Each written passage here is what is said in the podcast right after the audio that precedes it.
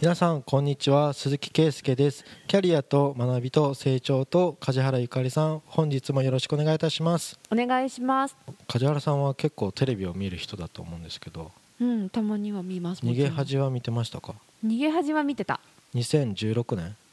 あそんな前でした恋ダンスが流行ってて。で2021年の新春スペシャルも見ましたか、見たまあ僕は見てないけどね。なんで？見てないけど、うん、あれで結構みんな社会問題めっちゃぶっ込んでるそうです、ね、っていうふうに話聞いたんですよ。うん、でちょうど僕あのー、1月になんか1本コラムの仕事をしてて、うん、男性の産休のことを書いたんですよ。で今回今週男性産休のことを話そうと思ったんですけど、まあ、逃げ恥見てないけど、はい、タイミング的にはいいのかなって思って。だいぶ前。いや 見て、うん、見てみんながなんかこうああもうこういう社会問題が普通にドラマで取り扱われる、うん、しかもなんかコロナまで入れてたとか言って、うんうん、てんこ盛りのドラマだったって結構聞くんですよ。そうなんか今時な感じでしたね、うん、だから本当はエンタメとして楽しむものじゃなくてさなんか啓発なの？なんすかね？いやエンタメじゃないですか 一応。まあ普通に楽器可愛いだけでいいんですか、うん、それはそれでいいと思いますけどね私は。平国さんみたいな、うん。うん、人欲しいとか だけでいいんですか？全然いいと思いますけど。なんか異様に社会問題ぶっ込みまくってるっていう、まあうん、ちょっと入れすぎじゃね？みたいな。あでも意見なんかそそうやって見ればそう見えるかもしれないけど、うん、でも今の日常として普通に出てる感じでしたよ。ああるよねってぐらいでそうなってきましたか。ドラマの世界でもコロナっていうものとかあでも取り入れてるの結構、別姓、とか、なんか男性が育休を取るなんてとか、そういう話がたくさん出てたって言うんですけど、あの厚生労働省の2020年12月にそういった専門家の分科会の中で男性産休制度の、うん、創設するっていう方針が出たんですよ。12月4日ぐらいかな、うんうん、でその内容のニュースも結構ネットのニュースに出てたんですけど、タイトルなんか男性産休制度みたいになってて違和感ありますよね。そうですよね。産まないだろっていうね。何産休って育休って言えよとか言って。なんですけどまあなんか明確に変えようってしてるのは育児休業まあ男性取るの徐々に増えてきてると思うんですけど、はい、それでも女性に比べたら圧倒的に少ない、ね。うん、でまあもうほとんど義務化でもしない限り男性育休がなんか数字伸びないだろうっていう、まあ、そこから推測されるのと結構2020年のコロナであの出生率かな生まれた子供の数もめっちゃ減ったらしくてやばいと長期的に見たらこれすごい もっともっと日本が少子化になるっていう。だからまあ子育てしやすいようにってここはやるべきっていう流れなんですけど簡単に言うと制度を育児休業男性をが取ろうと思ったら1か月前に申し出しなくちゃいけないとか、例えば妻が里帰りしてきて、でこのタイミングで、まあ、1週間ほど休みたいです、育児休業とかっていうものを、まあ、申し出をして取らせてあげる、会社が。うん。とこの1ヶ月前ルールっていうのがほとんど取りづらい原因になってるんじゃないのかっていうのが専門家の考え方で、これを2週間前ルールにして、で女性の産後休業の8週間の間に男性版産後休業みたいな、ここの期間を柔軟にするっていうちょっと今の育児休業の法律とは別の期間、さらに取りやすいルールを法律で義務化する、まあ、基本は申し出ベースなんですけど。義務化だけど申し出ベース？まあそうんと言われたら取らせないといけないっていう義務化。でも言われなかったら取らせなくてもいい。ああそうなんだ。言う時にいやでも1か月前に言わないと君ダメだよみたいな、まあ、1か月前に言わなかった人はあの拒否できるみたいな法律になってるからって言った時にだったらその生まれるタイミングなんてずれるわけなのでだったら生まれた時にあと分割もできるようにっていう、生まれた直後に2日欲しいですとか、里帰りして帰ってきた時に3日欲しいですとか今の育休制度では男性取れないんですか？その産後のちょっと手伝うために23日とか。まあ23日だったら有給でみんな済ませちゃうとか。あ有給で済ませるんだ、うん、育休はそこでは使わないんです、ね、育休がその1か月前に家っていうふうに。あなってるから使えないんだ。使あなるほど。1か月前にその出産当日の3日間って予定しててもね。そんなのね。そう、うん、それがちょっと取りづらい原因なんじゃないのかっていうあそれは逆に言うと1か月前に言ってなかったら取らせちゃだめなの？いや取らせれば別にいいと思うんですよ。まあルールを育児休業規定を法律以上に柔軟に作れば別にそうだよね。いいんですけど、でも大企業なんかそんなに柔軟に人数が多いほどできないとか。あそうなんだ。でむしろ、うん、だって逃げ恥だってなんか、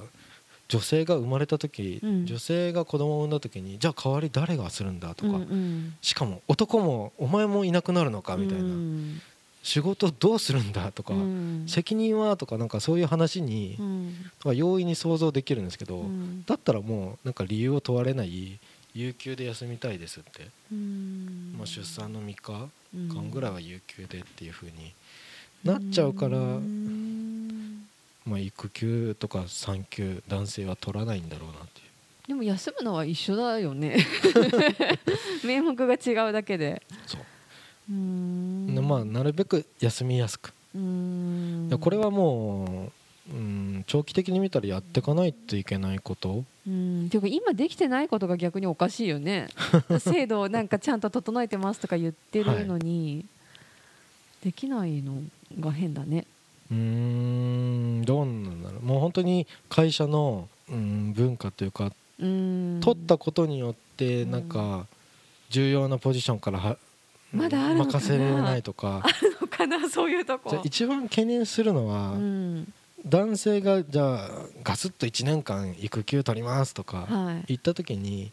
プロジェクトから離れるわけじゃないですか、まあ当然。女性はそれをまあ体とかいろんな面があって休むっていうのは分かるんですけど、うん、なんでお前までみたいなことを言われた日には、他の人がもっとその1年間のキャリアを積むわけじゃないですか、うん、いやパパ版のマミートラックってあるじゃないですか。あるある、はい、今度育児を手伝うって育児をしたい男性のパパトラック。パピートラック？パピートラックって。ってなってくるとまたなんか取りづらくなるっていうか、制度はそうなったけど、えー、なんかその文化が残ってると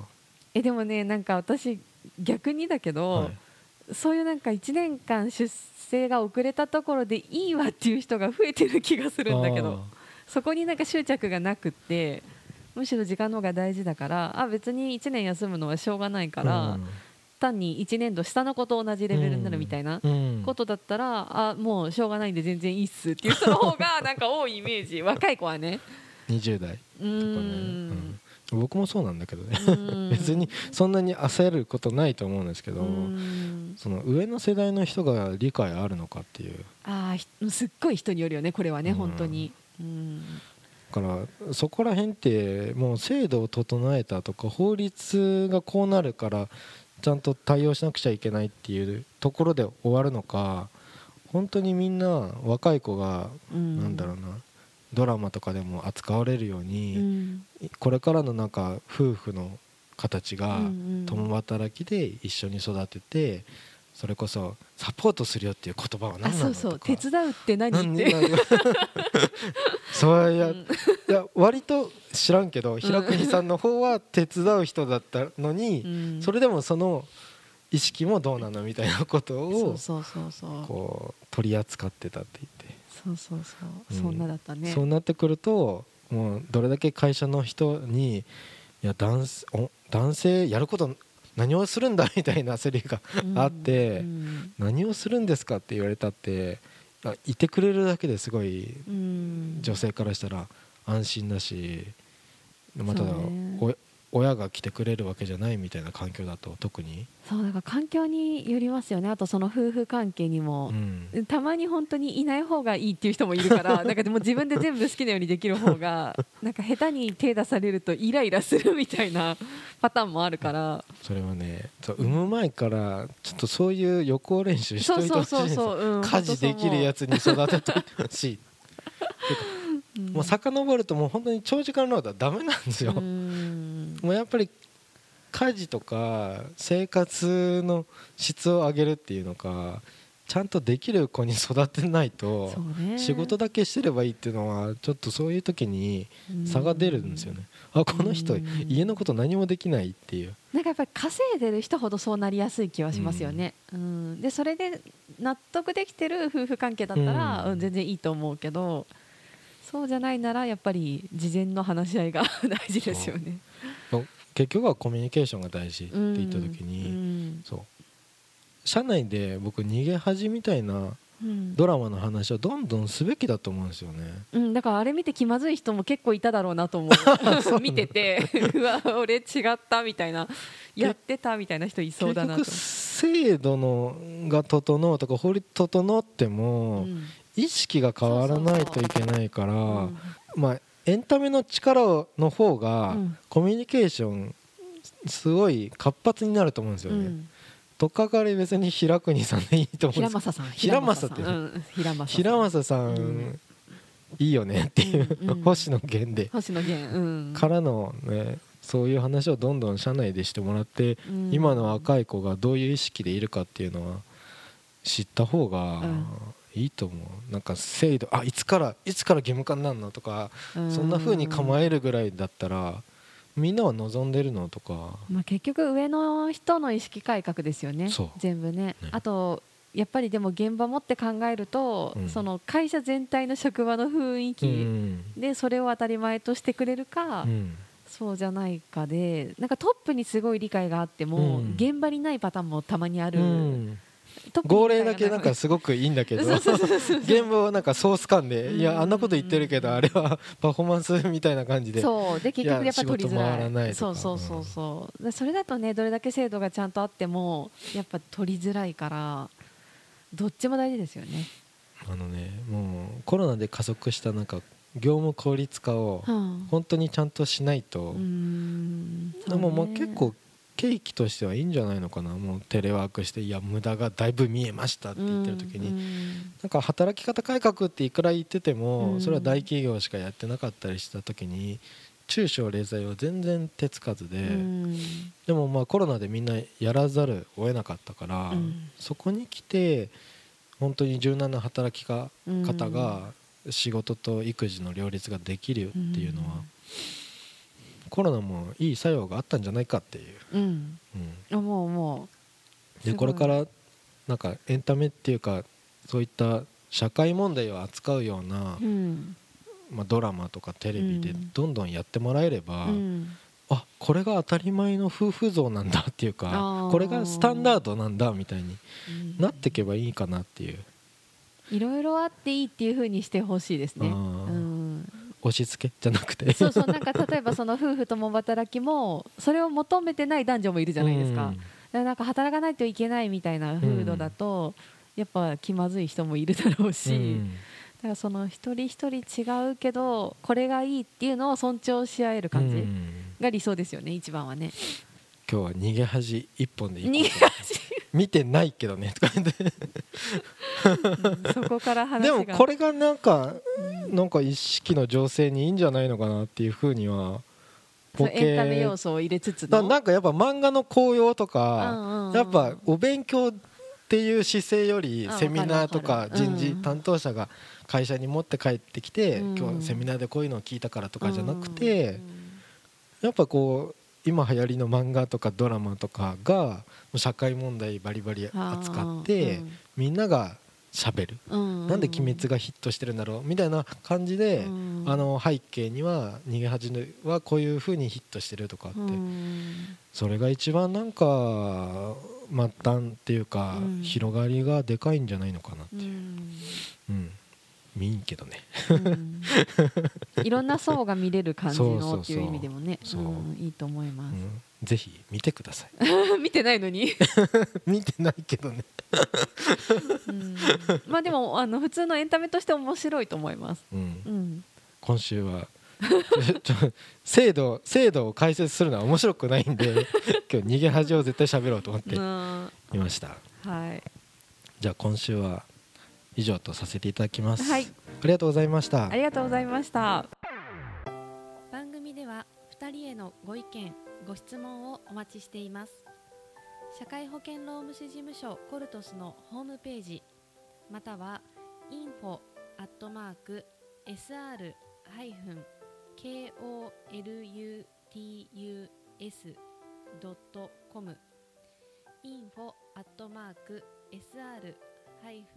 コルトス .com へお問い合わせください。お待ちしています。